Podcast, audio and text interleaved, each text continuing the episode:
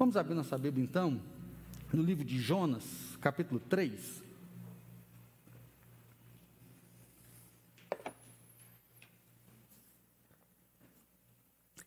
Livro do profeta Jonas, capítulo número 3, do versículo 5 até o versículo número 10. Jonas, capítulo 3, do versículo número 5 até o 10. Os ninivitas creram em Deus e proclamaram um jejum, vestiram-se de panos de saco, desde o maior até o menor. Chegou esta notícia ao rei de Nínive. Ele levantou-se do seu trono, tirou de si as vestes reais, cobriu-se de pano de saco e assentou-se sobre cinza. E fez-se proclamar e divulgar em Nínive por mandado do rei, os seus grandes, nem homens, nem animais, nem bois, nem ovelhas, provem coisa alguma, nem os levem ao pasto, nem bebam água, mas sejam cobertos de pano de saco, tanto os homens como os animais, e clamarão fortemente a Deus, e se converterão, cada um do seu mau caminho e da violência que há em suas mãos. Quem sabe se voltará a Deus e se arrependerá e se apartará do furor da sua ira, de sorte que não pereçamos?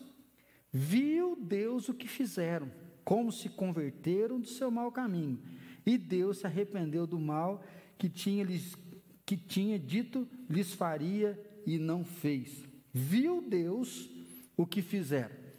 Se você soubesse que você ia morrer daqui 40 dias, você vai morrer daqui 40 dias, o que, que você faria? Né? Qual que seria a sua primeira ação, sua primeira atitude?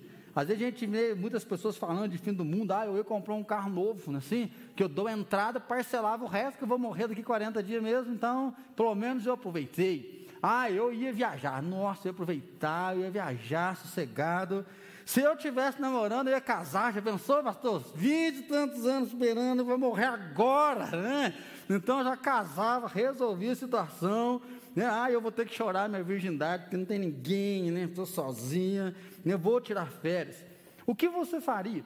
Eu brinquei aqui, né? Esse aqui teve meio próximo de mim, porque há uns dias atrás né, eu queria fazer um seguro, não fiz um seguro, e aí fiquei bem resfriado, deu uma sinusite forte não vinha ao culto e chegou de noite, quis me dar febre. Eu falei, Jesus, por que, que eu não fechei aquele bendito daquele seguro de vida? Né? Vai que esse negócio me dá febre, e aí me interna segunda-feira, CTI. Esse negócio é muito rápido, né? E assim, segunda-feira, a primeira coisa que eu fiz é ligar para o cara, vamos fechar esse negócio logo aí, ajeita para mim. Então, assim, o que você faria? É interessante porque o texto que nós estamos lendo aqui de Jonas, profeta Jonas. Jonas é um cara famoso. E a tendência nossa é querer sempre ir para as coisas grandes, que nós achamos que é grande. Jonas, ele recebe o nome de profeta fujão, porque Deus fala a ele: Jonas, vai lá em Nínive, porque a malícia dela subiu contra mim.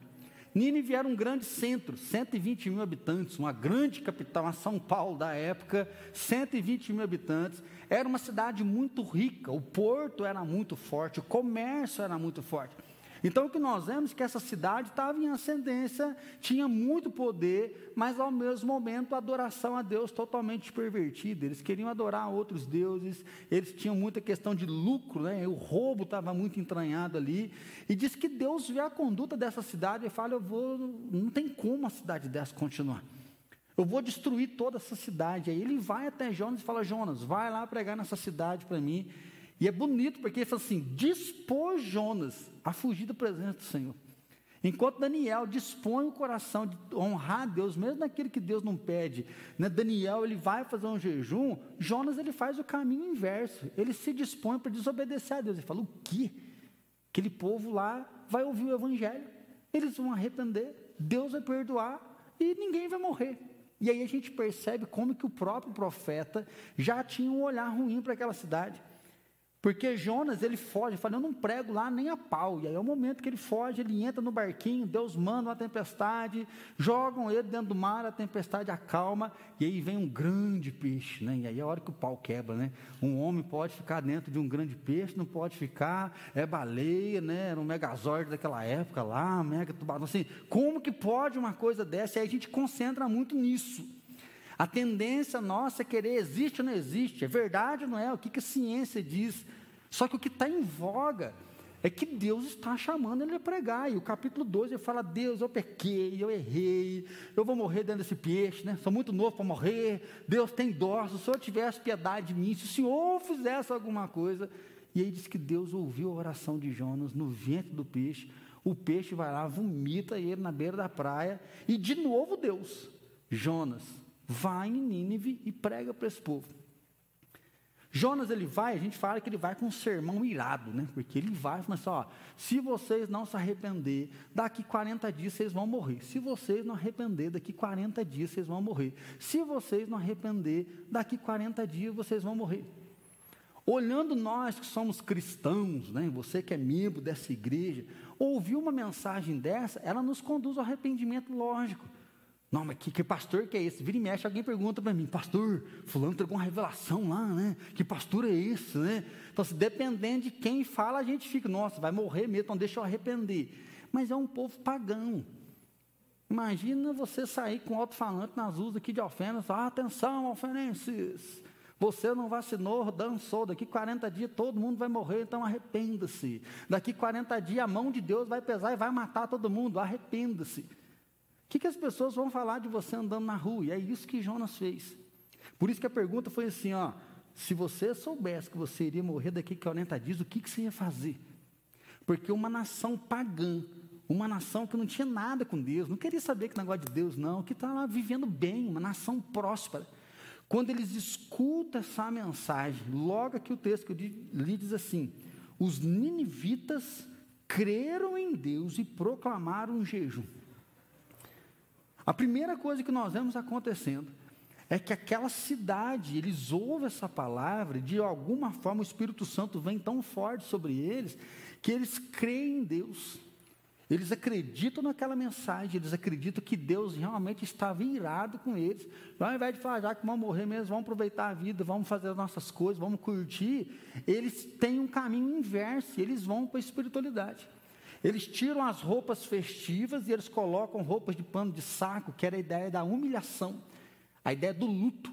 Né? Algumas pessoas vestiam essa roupa de pano de saco como sinal de luto, de tristeza, de dor. E eles se lançam no chão e eles começam a clamar o que é misericórdia. O texto diz que o, do maior até o menor, ou seja, o mais rico, o mais conceituado, o mais seguido no Instagram daquela época, até o menor, o mais pobre, aquele que está mais abandonado, que todo mundo começou realmente a invocar o nome do Senhor, a buscar realmente a face de Deus. E aí olhar para essa mensagem, ela é forte porque nós temos conversado nos últimos tempos, agora acho que está dando uma freada, né? A questão de finais do tempo.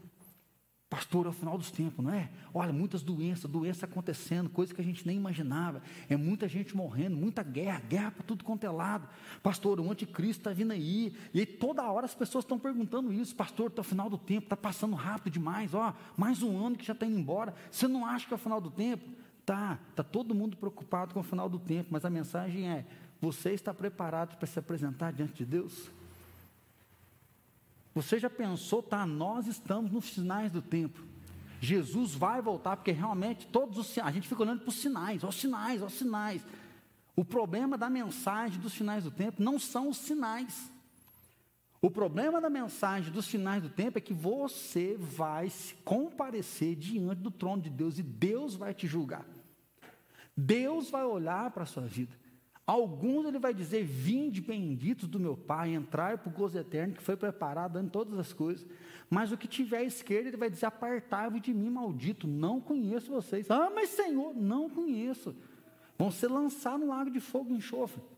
Então, às vezes, a gente percebe uma igreja aflita, porque olha, as guerras, filhos estão brigando com o pai, pai está brigando com o filho, a maldade está aumentando cada vez mais, e os crentes regalam os olhão, é o final, é o final. A questão não é se é o final, é se você está pronto para se apresentar diante de Deus. Nós temos falado muito de morte, né? Fiz a brincadeira aqui, né? Covid, vai para o CTI. A morte abalou todo mundo. É uma certeza que nós temos que todo mundo vai morrer, mas nós nunca achamos que é com a gente. Nós achamos que somos imortais, nós achamos que nós somos bons e que nós vamos viver muito tempo, até o dia que o negócio aperta.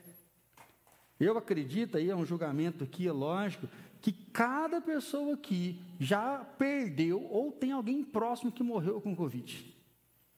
É, semana passada foi um susto. Drier dá aula para as nossas crianças no culto infantil, né, na IPA Kids, e aí, na, acho que na sexta-feira, a gente ficou sabendo que ela foi internada, aí liguei para o Gabriel, o esposo, três horas da tarde, não, pastor, graças a Deus, eu Hugo, nós estamos muito bem, mas a Adriele, ela passou mal, foi para o hospital, colocaram ela no CTI de precaução.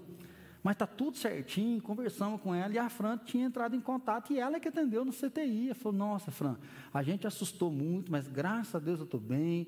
Me trouxeram para cá por precaução, porque vai que piora, mas sim, pode falar para o pessoal orar, né, para Deus ter misericórdia, mas sim, está tudo bem, três horas da tarde. Sete horas da noite começa a correr. Gente, ora para a Adriele. A Adriele foi entubada, ela piorou, ela passou muito mal, ela não está bem, ela ficou entubada quase uma semana. Graças a Deus foi já desentubada. Hoje estava até para ela receber alto para a casa dela. Assim, a morte chegou. A morte nos abalou. É um medo, né? Você fica, às vezes, vai no encontro, né? quer abraçar, mas você chega em casa e mete álcool da cabeça aos pés. Por quê? Porque isso abalou a gente. Sim, abalou. Mas você está preparado para se encontrar com Deus. Você está preparado, se você te Deus te chamar para você ir. Né? Todo mundo está experimentando a solidão. Não tem uma pessoa que eu não converse que fala, nossa, está tão difícil, né, isolamento, parece que a gente quase não tem amigo. Tá dando para já dava para contar nos dedos, agora acho que arrancou a mão, assim, a gente não está dando conta de contar as pessoas que a gente tem. Porque os que tinham, às vezes, tretou, brigou, bloqueou, e agora você está sozinho, e se você não chama, não vem, o outro não te liga, não se importa. Nós estamos enfrentando essa vida solitária. Né? Não é só uma vida isolada. Aí você começa a olhar e fala, gente, mas não tem ninguém que gosta de mim, que está junto comigo, parece que eu estou sozinho. E isso está nos abalando, isso está machucando a gente emocionalmente. Você está preparado para se encontrar com Deus? Você está preparado a se encontrar com o Salvador? Primeira lição que nós aprendemos com Nínive é que ao invés de preocupar em festejar, em se alegrar, já que vai acabar mesmo, vamos curtir, vamos fazer, vamos aproveitar é que uma cidade considerada pagã, incrédula, a primeira coisa que eles fazem é crer em Deus e se arrepender. Esse jejum aqui não é para falar, Deus, precisamos de uma bênção, Deus, queremos uma cura, Deus, eu quero que meu marido muda, Deus, eu quero que meu filho saia das drogas. Esse jejum que é para se lançar no chão e falar, tem misericórdia de nós. Nós precisamos do Senhor, nós pecamos, nós erramos, não destrua a nossa vida. Deus olha para nós com compaixão, olha para nós com graça, nos socorre. E aí eles se lançam no chão e eles começam a clamar. Eles começam a orar, pedindo realmente misericórdia e creram e tiveram arrependimento. Nesses 21 dias, do que que você precisa se arrepender? Nesses 21 dias de jejum e oração, o que é que você vai ter que colocar diante de Deus? Como que você vai colocar o seu coração? Porque vamos dar uma geral aí nos dez mandamentos. Há um só Senhor, somente a Ele adorará, somente a Ele prestará culto. Você adora Deus como o único Deus realmente na sua vida? Ou você coloca outras coisas no lugar dele? Você devota a sua vida, você entrega a sua vida nas mãos de Deus, ou Deus ele fica sempre a escanteio? Ah, Deus não paga as contas, Deus não ajuda, eu que faço as coisas acontecer. Então, assim, o que é que você entrega para Deus e o que é que você coloca no lugar dele? Eu acredito que uma das coisas que nós temos que arrepender é de não deixar Deus no centro, não deixar Deus em primeiro lugar, e muitas vezes ficar gastando a vida naquilo que não é Deus, e sem perceber, nós permitimos a idolatria entrar no nosso coração. Sem perceber, a adoração a Deus foi para o segundo lugar. Nós temos que nos arrepender de colocar o nome de Deus em vão. Nossa, Jesus, só Jesus na causa. A gente fala muito o nome como se fosse uma expressão simples. Ah, até aí, pastor, não tem nada, tudo bem. Mas quantas vezes que você já falou que você ia buscar a Deus, que você ia honrar a Deus, que você ia fazer alguma coisa e você não fez? Quantas vezes que você já falou que você vai mudar, que você vai honrar mais a Deus, você vai batalhar mais pela causa de Deus, mas depois, ó, Antigamente, aquela ideia né, da geração da palavra, acho que os nossos pais experimentaram isso, nossos avós viveram isso. Eu nunca esqueço, uma vez eu fui num velório com meu avô, ele já no alto dos seus 75 anos, e ele encontrou com um senhor lá de mais de 80 anos, e falou, Ei, sou Janinha, lembra aquele dia que o senhor comprou um saco de feijão de mim, e falou que depois de 30 dias o senhor ia pagar? Aí nós já fomos até enfiando a mão na carteira, falei, meu Deus do céu, depois de mais de 50 anos, pagar o saco de feijão. O senhor falou que ia pagar, e pagou mesmo, hein? Graças a Deus, né? Palavra. Mas nós colocamos o nome de Deus em vão. Porque nós não temos palavra para com Deus. Porque nós falamos que vamos fazer e nós não fazemos. Nós fazemos um voto, nos comprometemos, mas deixamos porque Deus não tem tanto poder. Nós precisamos nos arrepender do roubo, da cobiça, da mentira, do adultério. Porque às vezes para fazer um negócio tem que levar vantagem, tem que ganhar mais, porque às vezes tem que usar da mentira para poder se livrar de alguma coisa. O adultério, a fornicação, tanta pornografia, né, tantas coisas ruins que estão acontecendo no meio dos casais, dos casamentos, porque não está tendo fidelidade. Quantas pessoas que não estão dando conta de honrar os seus votos e aí começam a se separar por qualquer coisa, que não batalham mais, que não lutam mais, que não correm atrás mais, que não honra mais aquilo que Deus está dando. Quando nós cremos em Deus, né, nós deparamos com a santidade, a convocação de Deus é sejam santos, porque eu sou santo. Ou seja, me busquem, não porque é uma igreja que vocês estão frequentando, busquem santidade, porque eu sou Deus. Comentei no primeiro culto, a nossa falta de reverência, de temor a Deus é tão grande, que nós tememos pessoas e não a Deus. Um exemplo mesmo, do que, que você tem que se arrepender? Eu não sou um pastor de ficar, isso pode, isso não pode, isso pode, isso não pode, né? Nós não somos uma igreja que quer emburrecer você. Você tem uma norma de ser crente, uma norma, né? então é isso que você tem que fazer. Não, nós cremos que Jesus nos libertou, Jesus deu vida para a gente poder viver uma nova vida. Mas geralmente você tem que arrepender, porque se eu aparecer na tua casa, às vezes você vai querer esconder algumas coisas. A gente sempre brinca, né? Que às vezes quando o pastor está, né? Às vezes eu falo, tem festa com pastor e festa sem pastor. Então, assim, às vezes nós temos medo do pastor, mas gente não tem medo de Deus. Ou então Deus só está com você quando o pastor vai. Aí a minha moral está bem alta, né? Então aí você reverencia. Assim, é isso que acontece. A mesma coisa você que é filho, quando seu pai põe a mão no quarto, dá até aquele pulo, não é assim que a gente faz? Você, maridão, esposo, está com o celular curtindo lá, né? Oh, e aí chega alguém que quer nada, e aí não sai da tela, é assim que acontece, né? Nós temos medo do pai, da mãe, da esposa, do esposo, do pastor, mas nós estamos pouco se lixando com Deus.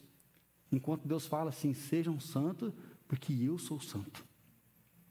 Arrepender, então, é primeiro projeto nosso. Poder olhar para a nossa vida, não para a gente ter uma vida dupla, não para a gente ser uma igreja que é bonita, ter um ótimo espetáculo, mas a nossa vida está vazia. 21 dias para poder nos prostrar diante de Deus e declarar que nós precisamos dele, nós queremos ele e que ele purifica a nossa vida, porque nós queremos nos levantar desse jejum com a cabeça erguida, sendo usado por ele. Levantar com autoridade para avançar sobre as trevas, levantar com autoridade para gozar dessa nova vida que auxiliou para nós. Se você quiser e você me obedecer, você vai comer o melhor dessa terra. Se você me buscar, eu vou sarar a tua terra, eu vou perdoar os teus pecados e grandes coisas vão vir. Segundo lugar, nós precisamos converter da nossa violência.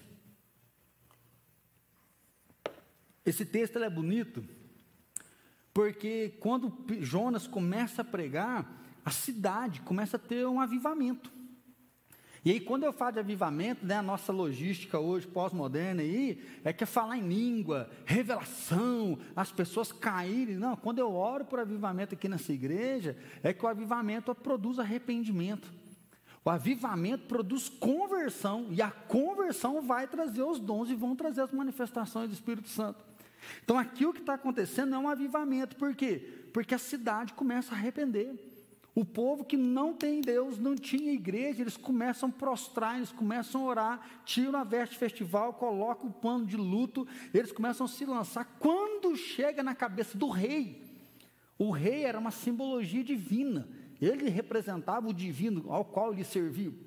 Então, como que o rei vai escrever um decreto que, olha, a partir de hoje, todo mundo, quer homem, quer mulher e quer animal, ele põe os animais no meio do pacote. O rei automaticamente ele está abandonando os deuses ao qual ele serviu e ele também está se arrependendo. Ele fala: tira tudo, até a água. O jejum dele aqui não vai até para a questão da água. Ele fala até mesmo os animais, seja aquela roupa que os cavalos usavam, meus camelos, que eles adornavam os próprios camelos, ou seja, tira tudo isso e coloca uma roupa de humilhação, e aí olha aqui, mas sejam cobertos de pano de saco, tanto os homens como os animais, e clamarão fortemente a Deus. Ou seja, persistentemente, insistentemente, nós vamos clamar a Deus, nós vamos buscar a Deus, e se converterão cada um do seu mau caminho e da violência que há nas suas mãos. Esse texto é muito bonito porque ele é um, muito completo. Porque o arrependimento, ele vem seguido de uma mudança de vida. Eu acho que isso é o que a gente sempre briga na nossa casa. Toda família acontece isso. Ah, você está pedindo perdão, mas você vai fazer de novo? E quando você baixa nisso, você não cria vergonha na cara nunca vem pedir perdão ainda? Não é assim que já rolou uns estresses dentro da casa da gente? E aí o rei, ele vem ele fala o seguinte, olha, arrependimento, todo mundo já está, a cidade inteira tem arrependimento. Mas nós vamos nos converter da violência. Nós vamos converter da violência que há nas nossas mãos. E aí vem a palavra converterão, ou seja, nós vamos mudar de vida. E é muito bonito olhar lá para Efésios que diz: aquele que roubava não rouba, aquele que mentia não mente mais, aquele que prostituía para de prostituir, aquele que embragava com vinho agora está cheio do Espírito Santo, porque é a nova vida. O chamado de Jesus é: vai, não peques mais.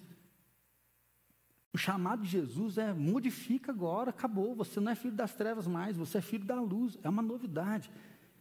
Só que é muito triste olhar para quê? Hoje, violência doméstica, comendo solta. Marido batendo em mulher, mulher batendo em marido, espancando criança, batendo em filho, abuso sexual. Relato de meninas de 7 anos, 12 anos, falando assim: ah, e meu pai punha a mão na minha calcinha. Meu padrasto vinha, depois ele pedia desculpa, mas eu não sabia nada que estava acontecendo. Depois de cinco anos de abuso, sendo abusada desde os quatro, lá com meus nove, dez anos, aí que eu descobri o que, que era sexo. Aí eu sabia o que ele fazia comigo. É triste você escutar um relato de uma menina de 12 anos que fala assim: Eu fiz 12 anos e ele parou de me abusar. Sabe por que, que ele parou de abusar? Porque ela começou a virar mulher, desculpa o termo vulgar, gostosa. Porque para ele, tesão mesmo, ele tem um corpo feminino de criança de 4 anos a 11 anos. E depois que a menina fez 12, o homem nunca mais toca na mão dele. E depois essa mãe que não consegue enxergar essa filha, ela não quer usar roupinha porque está com medo de acontecer alguma coisa. A mãe fala assim: Você acha que ele vai olhar para você? Sabe o que, é triste? É que, infelizmente, essa narrativa ela não está fora da igreja, está dentro da igreja. A igreja evangélica. A gente vê escândalo aí, pastor né, abusou de pessoas, pastor aproveitou do momento, professor aproveitou. Às vezes a nossa casa não chega tanto, mas aí você grita na sua casa, você bate porta, ficou nervoso, quebra uma garrafa, quebra um copo. O que, que você acha que é isso? Começa a brigar e não consegue voltar. O que, que você acha que é isso? Bloquear o outro, o que, que você acha que é bloquear? O que está dentro do seu coração? Quando você quer bloquear, você quer afastar, você quer tirar a pessoa. Tá? No que depender de vós, já preguei aqui, no que depender de vós, tem de paz. Tem pessoas que não têm jeito de ter paz com ela. Mas sim, qual é a violência? 21 dias de jejum e oração é algo muito sério para Deus realmente passar uma peneira na nossa vida. Porque não adianta haver arrependimento sem mudança de vida, não adianta ter choro, prostrar, fazer live. Eu ponho eu dentro do pacote, não adianta fazer live bonitinha, arrumar cenário, mesinha, a gente ora e põe musiquinha e chama convidado, que benção, a gente ora. Não adianta ver isso se não houver mudança de vida. Né? Infidelidade, traição, né? falta de fidelidade, compromisso arrependimento e conversão. Eu queria chamar vocês ao arrependimento, à conversão, porque eu creio que Deus está nos chamando ao arrependimento, à conversão. Deus está nos chamando a realmente a viver um evangelho de verdade, porque se nós vivermos o evangelho de verdade, aí ao final do texto, a cidade foi salva. Gente, todos nós queremos a nossa família salva, nós queremos o nosso casamento salvo, nós queremos os nossos filhos salvos, nós queremos que os nossos filhos floresçam, nós queremos que os nossos netos floresçam, nós queremos ter uma vida boa, nós queremos crescer financeiramente, nós queremos viver muito tempo aqui na terra, viver com qualidade, nós queremos, mas na maioria das vezes nós estamos firmados só na nossa onipotência, nós podemos e nós não podemos. Falei da questão política, né?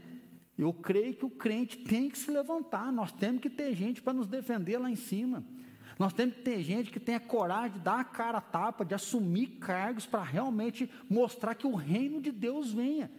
Só que, infelizmente, o que a gente percebe virou uma guerra ideológica que quer se assumir uma pessoa né, que vai salvar todo mundo, e nós vimos que não adianta. Por quê? Por quê? Porque a nação não volta o coração para Jesus. O povo não quer Deus, e a gente vê, infelizmente, as pessoas estão tentando sempre manipular para cada vez mais sair da presença de Deus. Se o meu povo, que se chama pelo meu nome, se humilhar, prostrar e me buscar, eu ouvirei do céu, perdoarei os seus pecados e sararei a sua terra. Assim, a nossa terra pode ser sarada, mas nós temos que humilhar, buscar e converter dos maus caminhos. A tua família pode ser salva.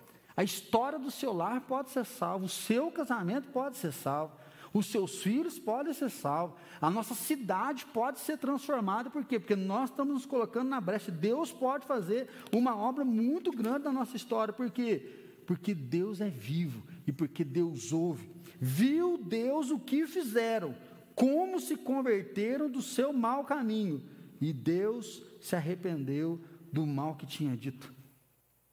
Isso aqui é muito bonito, porque, ó, viu Deus o que fizeram. Jejuaram? Não. Como se converteram do seu mal caminho. O jejum foi o sinal. É igual a gente fala do batismo. O batismo é um sinal de que eu tenho Jesus, agora eu ando com Jesus. O jejum é um sinal do que? Que nós estamos arrependendo e nós estamos nos convertendo, afastando a violência e vivendo um novo caminho. E é isso que Deus quer ver de nós, que nós estamos andando igual Ele anda, nós estamos vivendo igual Ele vive, nós estamos caminhando com Ele. É o que Paulo diz: que o meu eu morra, mas que o interior floresça com a presença de Deus, nova criatura para poder caminhar com o Senhor. Atos capítulo 16, se você quiser dar uma olhadinha junto comigo, e nós vamos finalizar nesse texto. Atos 16, versículo 19. Nós vamos ler o 25, fica mais fácil. Por volta da meia-noite, Paulo e Silas oravam e cantavam louvores a Deus, e os demais companheiros da prisão escutavam. De repente veio, sobreveio tamanho terremoto que sacudiu os alicerces da prisão. Abriram-se todas as portas e soltaram-se as cadeias de todos. Às vezes você está aqui hoje, você fala, eu preciso me arrepender mesmo, pastor. Minha vida está tudo errado. Às vezes você está aqui hoje e fala assim, pastor, eu preciso me converter, porque eu estou pisando na bola. Igual ganhei peso, ganhei pecado. Né? Parece que a gente validou a pandemia para engordar. E às vezes você validou a pandemia para pecar. E às vezes hoje Deus está te falando lá desse jejum para voltar o teu coração para mim. Mas às vezes você é daquele que está firme. Você não está brincando, você está honrando a Deus, você está batalhando, você tem buscado a Deus, você não esfriou, você até aqueceu o teu coração, mas você está tomando lambada. Às vezes fala, pastor, está difícil manter, porque o negócio está feio, por mais que a gente tenta, o inimigo vem, o inimigo não dá sossego, e a pancada vem, e Deus me trouxe esse texto. Paulo e Silas, eles estão pregando na cidade, estão falando de Jesus, e tem um grupo aproveitando de uma menina, porque essa menina ficava possessa, endemoniada, e ela ia entregando revelação, e eles cobravam pelas revelações. Em um certo momento, Paulo não aguenta ver aquilo lá e ele expulsa o demônio da menina. E aí aqueles homens veem que eles perderam a fonte de lucro deles, porque a menina não tem revelação mais, porque o demônio não está nela mais. Eles pegam Paulo e Silas e levam e falam: olha, esses caras aqui estão tá perturbando a gente. Porque nós somos romanos, eles são judeus, eles querem perverter os nossos costumes, ou seja, eles querem que a gente adore Jesus e pare de adorar César, para fazer uma confusão. Paulo e Silas, então, eles são repreendidos, eles são açoitados com vara. Então, ou seja, eles tomam varada para todos os lados e depois eles são amarrados no tronco da cadeia. Eles são aprisionados, eles ficam amarrados no tronco pelos pés. Por volta da meia-noite, Paulo e Silas oravam e cantavam louvores a Deus. E os demais companheiros escutavam. Eu acho que nós, como crentes, nesses 21 dias de jejum, nós vamos aprender um pouquinho disso aqui.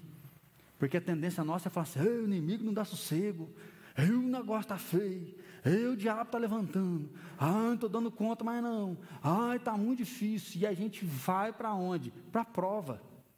O nosso coração se alicerça na dificuldade, é onde na maioria das vezes fica pesado demais. Nós ficamos cansados e tem hora que a gente entrega o ponto, tem hora que a gente desiste, porque realmente é difícil. Agora imagina que os caras estão presos, apanharam, só que diz que a meia, por volta da meia-noite, eles oravam e cantavam louvores a Deus. Eles estão orando e louvando, orando e louvando. Para a gente finalizar, se prepare então para o sobrenatural. Porque o método nós estamos fazendo é arrepender e converter. A obediência é nossa. O que, que nós fazemos então? Nós vamos orar, nós vamos jejuar, nós vamos arrepender, nós vamos pedir perdão, nós vamos converter dos nossos maus caminhos. Mas enquanto aqueles dois estavam orando, enquanto aqueles dois estavam cantando, houve um terremoto na prisão. Da mesma forma que Nínive não foi destruída e 120 mil pessoas se converteram naquela época. Para o conceito da época, a gente pode pensar na São Paulo, aí, porque era uma cidade grande, uma capital de influência naquela época. 120 mil pessoas se convertem, por quê? Porque Deus ouviu o clamor deles.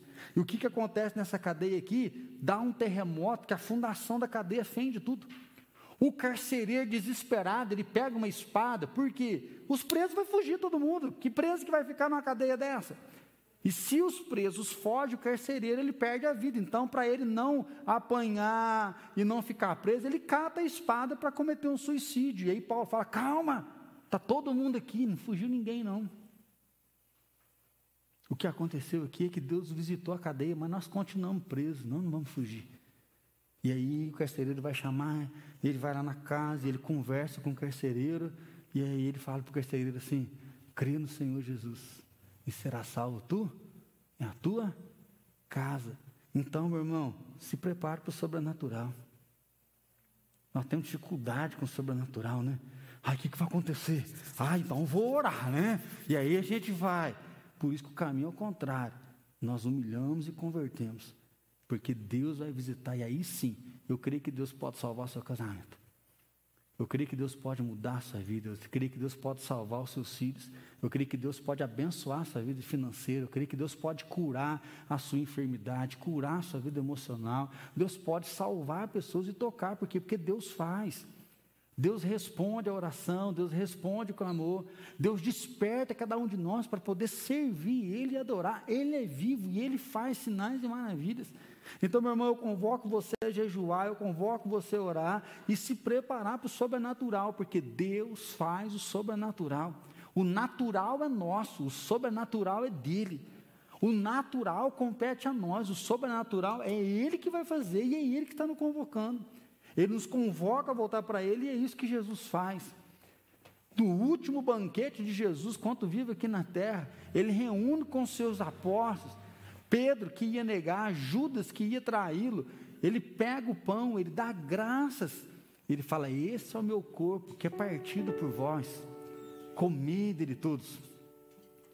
Jesus pega o cálice e ele também dá graça. E após dar graça, ele fala assim: Este é o cálice da nova aliança no meu sangue, bebei dele todos. Jesus diz: toda vez que você comer e toda vez que você beber, você vai anunciar a minha morte. Faça isso em memória de mim. Comer da Santa Ceia é poder fazer memória de que Jesus fez por nós, Ele morreu para nos dar uma nova vida. Jesus morreu para possibilitar um novo jeito. Jesus morreu para nos dar uma nova direção. Jesus morreu para a gente entender que nós não estamos perdidos, nós temos um norte, é Jesus Cristo. Ah, não sei o que, eu faço, eu sei o que eu faço, porque eu sei o que Jesus está mandando, eu sei que Ele é o caminho. Ah, mas não, mas não é fácil, não é fácil mesmo, é por isso que nós vamos jejuar e orar, para que Deus age em nós e não nós mesmos, porque nós somos perversos. Nós somos maus, e se nós não reconhecermos isso, nós vamos validar a nossa conduta errada. Nós vamos validar uma vida pecaminosa, uma vida nas trevas, e não é para isso que Jesus nos chamou. E aí você que às vezes veio hoje, só porque hoje é dia de Santa Ceia, aproveite, porque no céu não vai ter Santa Ceia. Por quê? Porque a Santa Ceia é para nos lembrar do que, que Jesus fez. E lá no céu nós vamos estar com Jesus. Lá no céu nós veremos Ele, lá no céu nós reinaremos com Ele, lá no céu nós teremos o gozo completo, porque Jesus vai estar lá. Então eu queria convidar você hoje a comer, a beber, mas arrepender, converter de seus maus caminhos, a chamar sua casa ao arrependimento, chamar sua família à conversão, a ter coragem de dar nome para os seus pecados, a ter coragem de dar nome para a sua violência dar nome para aquilo que você faz de errado e falar: Ó, oh, tem paciência comigo, mas me ajuda, eu posso mudar, porque Deus é comigo, e chorar diante de Deus, que nós podemos ser diferentes, que nós podemos mudar, e orar por aqueles da nossa casa que não vão orar.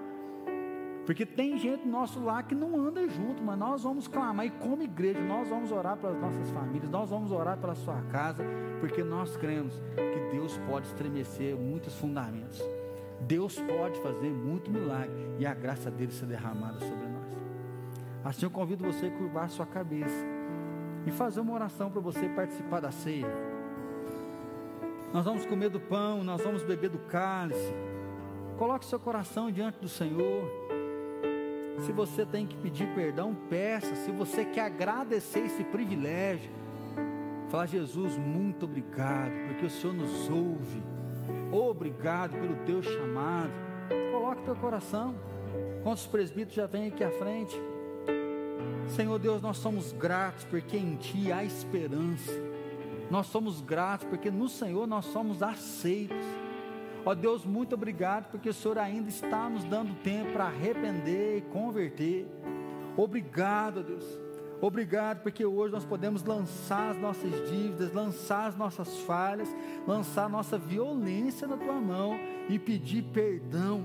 Senhor, pedimos perdão coletivamente.